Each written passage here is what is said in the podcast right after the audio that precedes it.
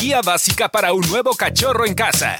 Una serie de Ciudad para las Mascotas, presentada por Mars Pet Care.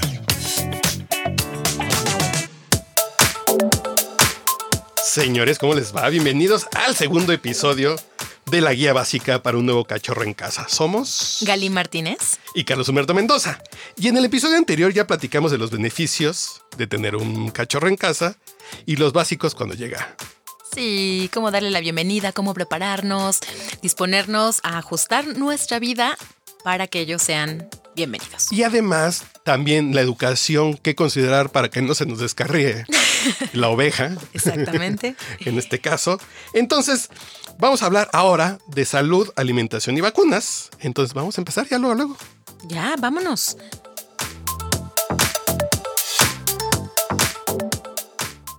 Guía básica para un cachorro en casa. A ver, la salud. ¿Por dónde comenzamos con la salud?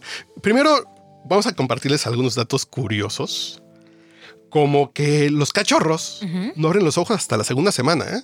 Wow, eso yo no lo sabía. Que es muy raro que si te llega un cachorro te llegue tan chiquito, pero tal vez Nació en casa. nació en casa. Entonces hay que estar consciente que, que las dos primeras semanas el perro no ve, huele, Ok.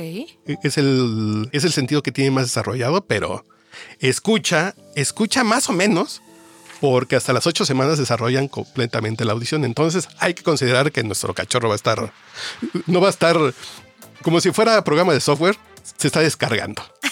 Va al 20, va al 30, va al 40, pero a las ocho semanas ya empieza a estar Completito. casi completo porque el sistema inmune se tarda seis meses. Es por eso muy importante la vacunación en los cachorros. Primordial.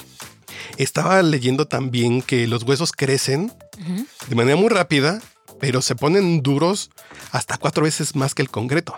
Wow. Desarrollan los perros una resistencia muy, muy, muy importante. Claro, para soportar ese dinamismo que después tendrá en el parque, acompañándonos a la montaña. o Yo siendo- quisiera ya la mitad de sus huesos a los 40 años. ¿no? Exactamente. Yo siento que me rompo. Y las primeras dos semanas van a crecer entre el 5 y el 10% de su peso por día. Ok. Es en 10 o 20 días el perro va a duplicar su tamaño.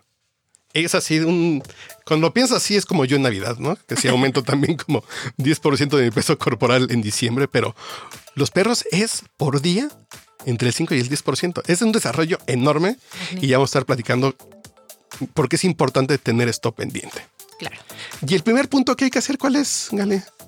El primer punto, obviamente, como lo decías, es atender el tema de vacunación.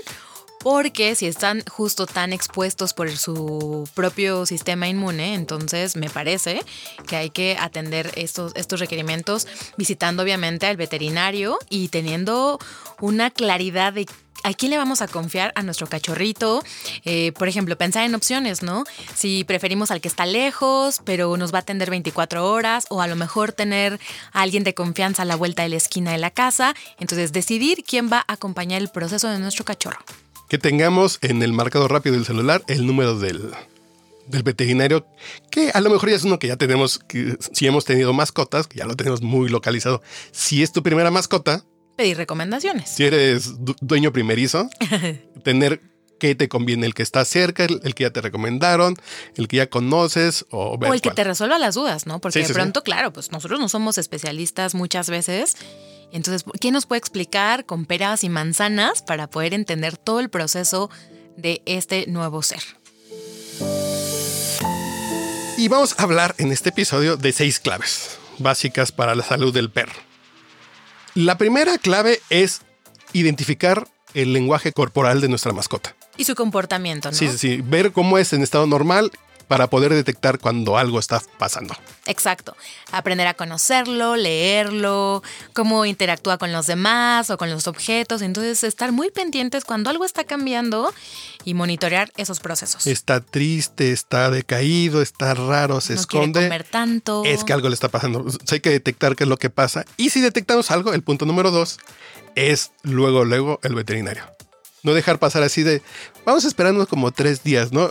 La clásica que dicen, como perrito de monte, que solito se va a curar. No, no, no. No, si no, ves algo raro, atiéndelo rápido, busca al veterinario. o échale una llamada al veterinario. Tiene dos días que come raro, lo veo así, y el veterinario te va a decir, ven rapidísimo, o Que podría es ser. ¿no? normal porque algo pasó. Si está comiendo pasto, a lo mejor está estreñido y se tiene que purgar. Entonces, son esas Claro. cosas que si no sabes y ves algo raro, consulta al veterinario o llévalo al veterinario. Y el número tres. Es muy importante también que procuremos sus lapsos de descanso, ¿no? Que, que esté tranquilo, que tenga sus siestas probablemente o su- un sueño profundo por la noche, porque eso obviamente va a incidir de manera clara en su salud general. Y más en esta época de desarrollo. En el descanso va a estar desarrollándose. Y el número cuatro es darle tiempo. Que no es porque sea cachorro, tiene que ser toda la vida. Exactamente. porque- Al menos, al menos, al menos, en el peor de los casos, 20 minutos de jugar con el perro, sí o sí. Sí, pero dedicados, enfocados. sí, sí, Eso como lo que se conoce como tiempo de calidad, donde uno esté ahí presente, lo esté escuchando, percibiendo y además, como, como ya hemos escuchado en, en el episodio anterior, pues que también a nosotros nos, nos ayude para desfogarnos, para tener ese intercambio de energía y tener más brío. Que tiempo de calidad no es que se echen junto a ti cuando estás viendo Netflix. No, no, no. Es jugar, interactuar, hablarle, ver sus reacciones, motivarlo a que aprenda, estar compartiendo. Exacto, No estar juntos en el mismo cuarto. exactamente. Y ahora vamos con los dos puntos más importantes de este episodio.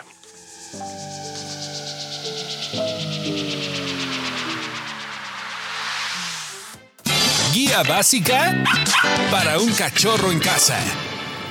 Vamos con la alimentación, que es bien importante. El cachorro, su desarrollo es fundamental.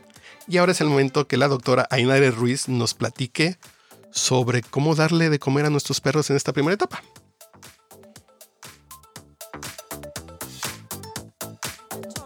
Necesita 1.4 veces más energía para crecer o 1.4 veces más proteína que un perro adulto para poder desarrollar sus tejidos y sus músculos. También eh, en cuanto a micronutrientes como es el calcio y el fósforo necesitan tres veces más este tipo de minerales para desarrollar huesos fuertes. ¿Cuándo es el momento de cambiar la dieta de cachorro a adultos? Tiene que ser, por ejemplo, en razas de talla pequeña o gatitos, alrededor de los 12 meses de edad, que es cuando ya se convierten en adultos. Mientras tanto, por ejemplo, las razas grandes y gigantes de perro maduran y crecen más lentamente y se consideran adultos hasta los 18 o 24 meses de edad. Ok, Me encanta, me encanta porque hay que tener muy en cuenta que no podemos solo darles comida por comida, sino esto, alimentarlos, que es darle... Nutrirlos para que crezcan bien. Lo preciso, lo que cada quien necesita en su etapa, en su tamaño, dependiendo la raza. Entonces hay que tener mucho cuidado con qué, qué le estamos dando. sí, porque luego caemos en la sencilla de darles comida casera. Y la ventaja del alimento profesional, Claro. el alimento, es que está diseñado en estos requerimientos que nos contaba Ainare del calcio, del fósforo, la cantidad de proteínas, el, el- el- el gasto calórico que requiere el desarrollo de un cachorro. Es muy importante y por más que les hagamos la comida con cariño en casa, nunca les dé ¿Y sobra. sazón? Sí, y sazón que hasta pueden sazonar la comida que coman bien rico, no. Consideren que es un cachorro que requieren, así como los bebés necesitan leche materna, Exacto. Los cachorros necesitan alimento para su edad, alimento diseñado para ellos. Sí, también de acuerdo a las actividades, es decir, tenemos una casa enorme con un jardín que los tiene muy activos, obviamente no va a ser el mismo requerimiento a que sea a lo mejor un perrito que esté en un depa muy chiquitito y entonces pues hay que valorar esa, esas realidades. Porque si no, también lo van a hacer gordo. Exactamente. Sí, eh, entonces cuidado porque desde este momento es un buen momento para que tengan un perro saludable con un peso adecuado. Si están atentos de este gasto calórico, que en esta etapa lo que nos comentaba Inar es que es de 1.4 veces más de lo que normalmente consumen energía. Es como... Sí. Así por eso están tan vivarachos. Sí. Los cachorros están brincando todo el día, están así como... como Dinámicos, muy como dinámicos. si se hubieran tomado dos cafés expresos, andan así como Muy, muy activos esos muchachos. muy activos. Entonces ahora pasemos. Ah, bueno, y me faltaba algo. También la comida casera tengan mucho cuidado porque hay muchas cosas y son dueños primerizos. eh, y hay muchos elementos nocivos en la comida humana. ¿Como cuáles? El chocolate y el ajo les puede generar uh, problemas serios. Ah, muy bien. Las intoxicaciones. Entonces, tengan mucho cuidado con este tipo de alimentos. Entonces, busquen, busquen alimento adecuado y si los quieren premiar, pues premienlo con este tipo de premios para mascotas que venden estas galletas, estos... O sobres, ¿no? Esos sobres, premienlo con eso y van a ser felices.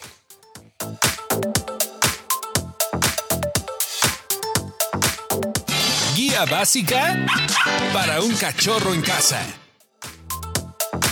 Y seguimos. Y ahora pasamos con la vacunación. Tema muy importante. Importantísima la vacunación. Luego, luego consulten al veterinario para ver en qué momento es el momento adecuado según la raza. Y para hablar de todo esto, nos van a acompañar Adrián Rodríguez y el doctor Fausto Reyes del Hospital Veterinario UNAM Banfield. Nos van a explicar primero, primero, primero, primero. Sí. Si debemos vacunar o no. Ya ves que está esta polémica, que no debería ser polémica, digo yo, pero yo de si hay, si hay que vacunar o no. Y Adrián y el doctor Fausto Reyes nos van a decir si debemos vacunar o, o no.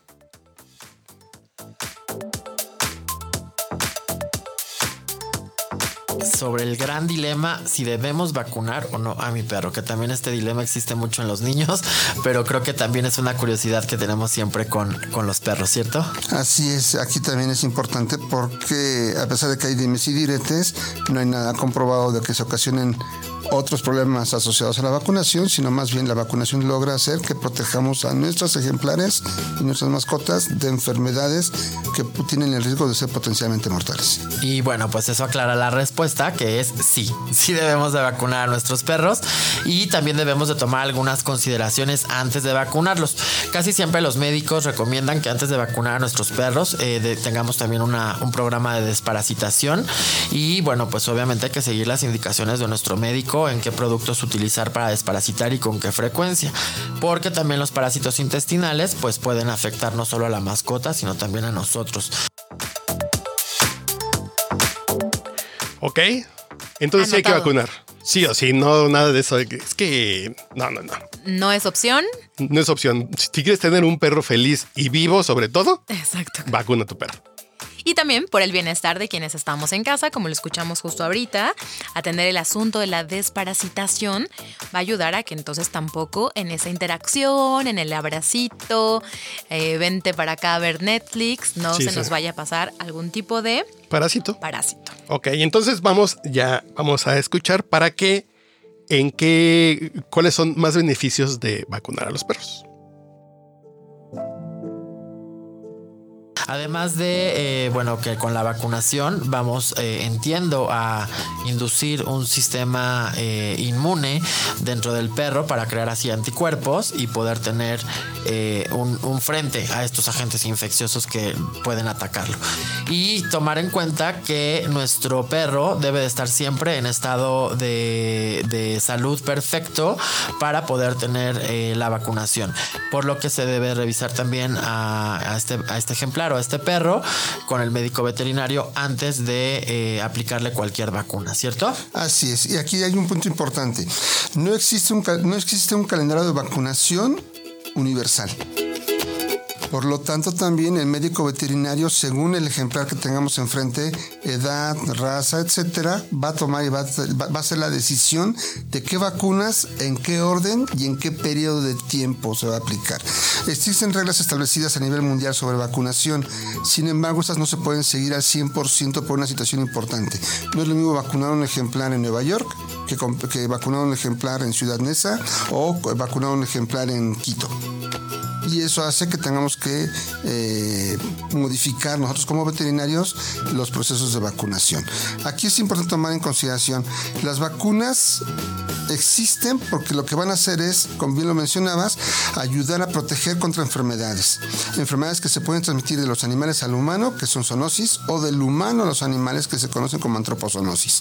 Y eh, de aquí tenemos vacunas que son de primer orden o centrales, donde la rabia es la que se maneja a nivel mundial. En México que poner las vacunas múltiples como moquillo y parvo. Y tenemos algunas vacunas que son secundarias o terciarias, donde ya empiezan a ser tal vez no tan obligatorias, pero que se recomiendan administrar a las mascotas para tener una mejor, una mejor protección. Pues sí. Mucho que aprender, me quedé sí, impactada sí. De, de esto. Muy bien. Pero la importancia es, es puede ser como. No sé, y a mí nunca se me ha olvidado vacunar un perro. Que creo que se me puede olvidar más verificar el carro, aunque me paren la patrulla, pero el perro siempre es así de estar. Está vacunado. Está vacunado. Hay cualquier cosa que puede pasar, pero el perro tiene que estar vacunado porque es una cuestión de vida o muerte. Claro. Y hasta para nosotros. Es que eso, ¿cómo impacta en el, en el hogar, no? Para todos Y- los y- miembros. Y si hay niños en casa y y esas cosas, eh, entonces hay que estar. Y ahora Adrián y el doctor Fausto nos van a platicar de qué enfermedades. Este es un bloque un poquito largo, pero muy, muy, muy interesante de todo lo que... Existe que les puede dar, ¿no? Y que de pronto pensando así de rabia, parovirus y tan, tan, tan, y, y moquillo. No, no, no, ahorita nos van a desmenuzar cómo está el asunto de A las tomar vacunas. nota, a tomar nota.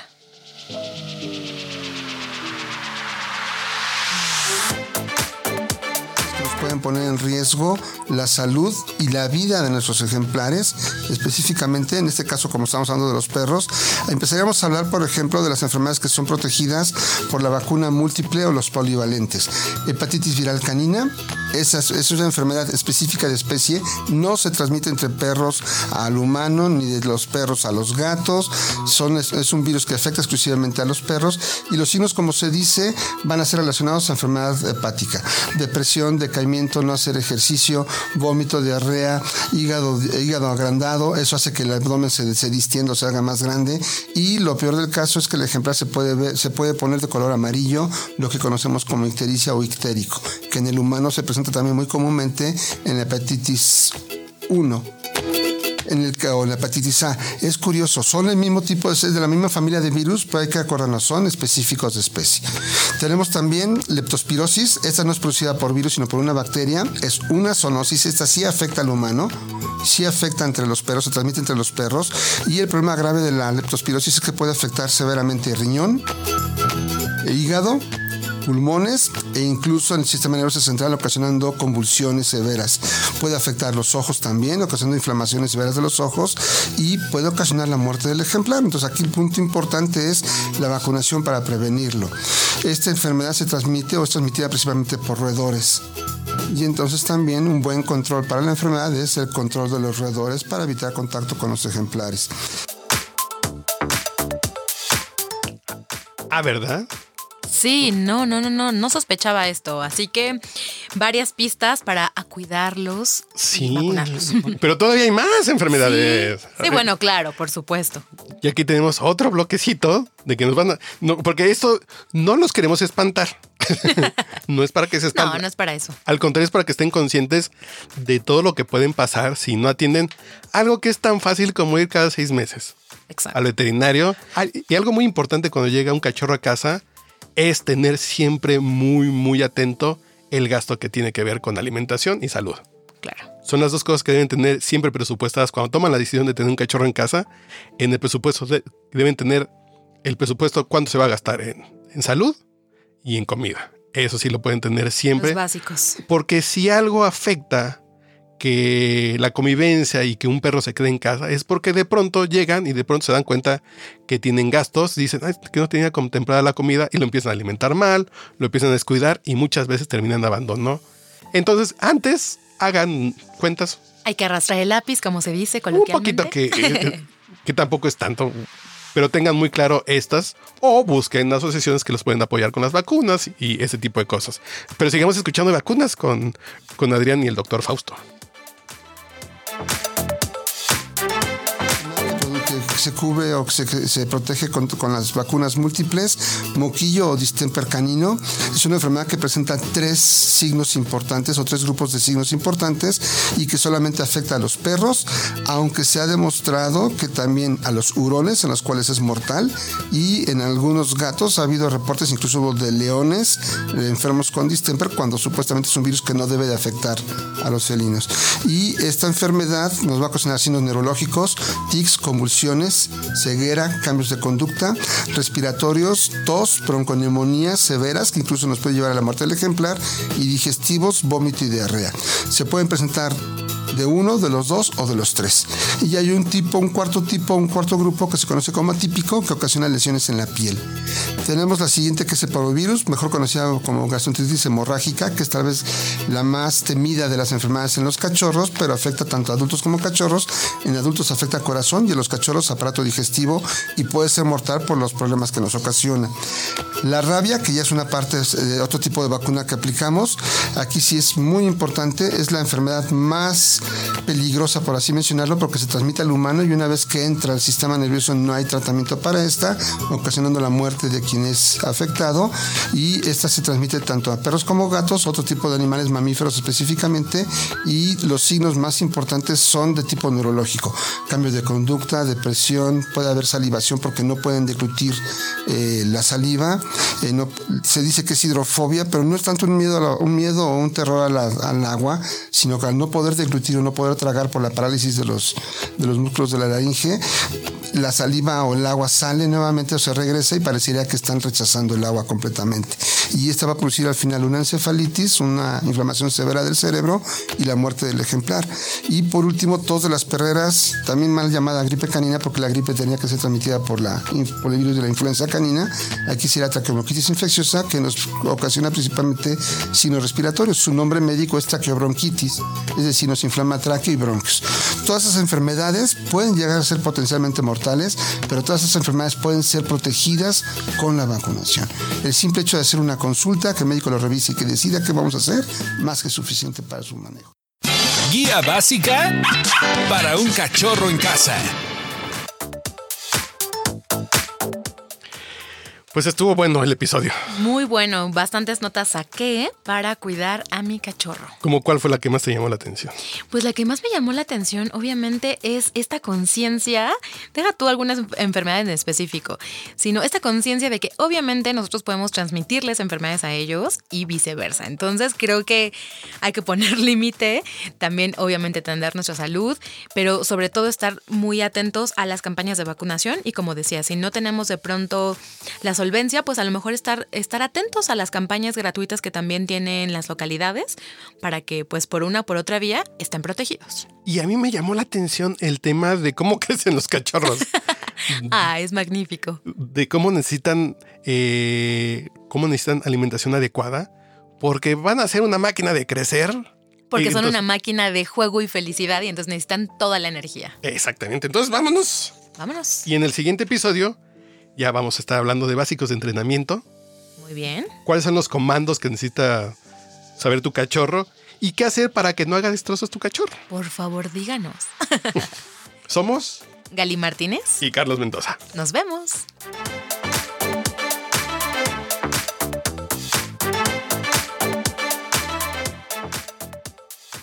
Te queremos escuchar. Síguenos en redes sociales. Ciudad para las Mascotas en Facebook e Instagram. Y CD-Mascotas en Twitter.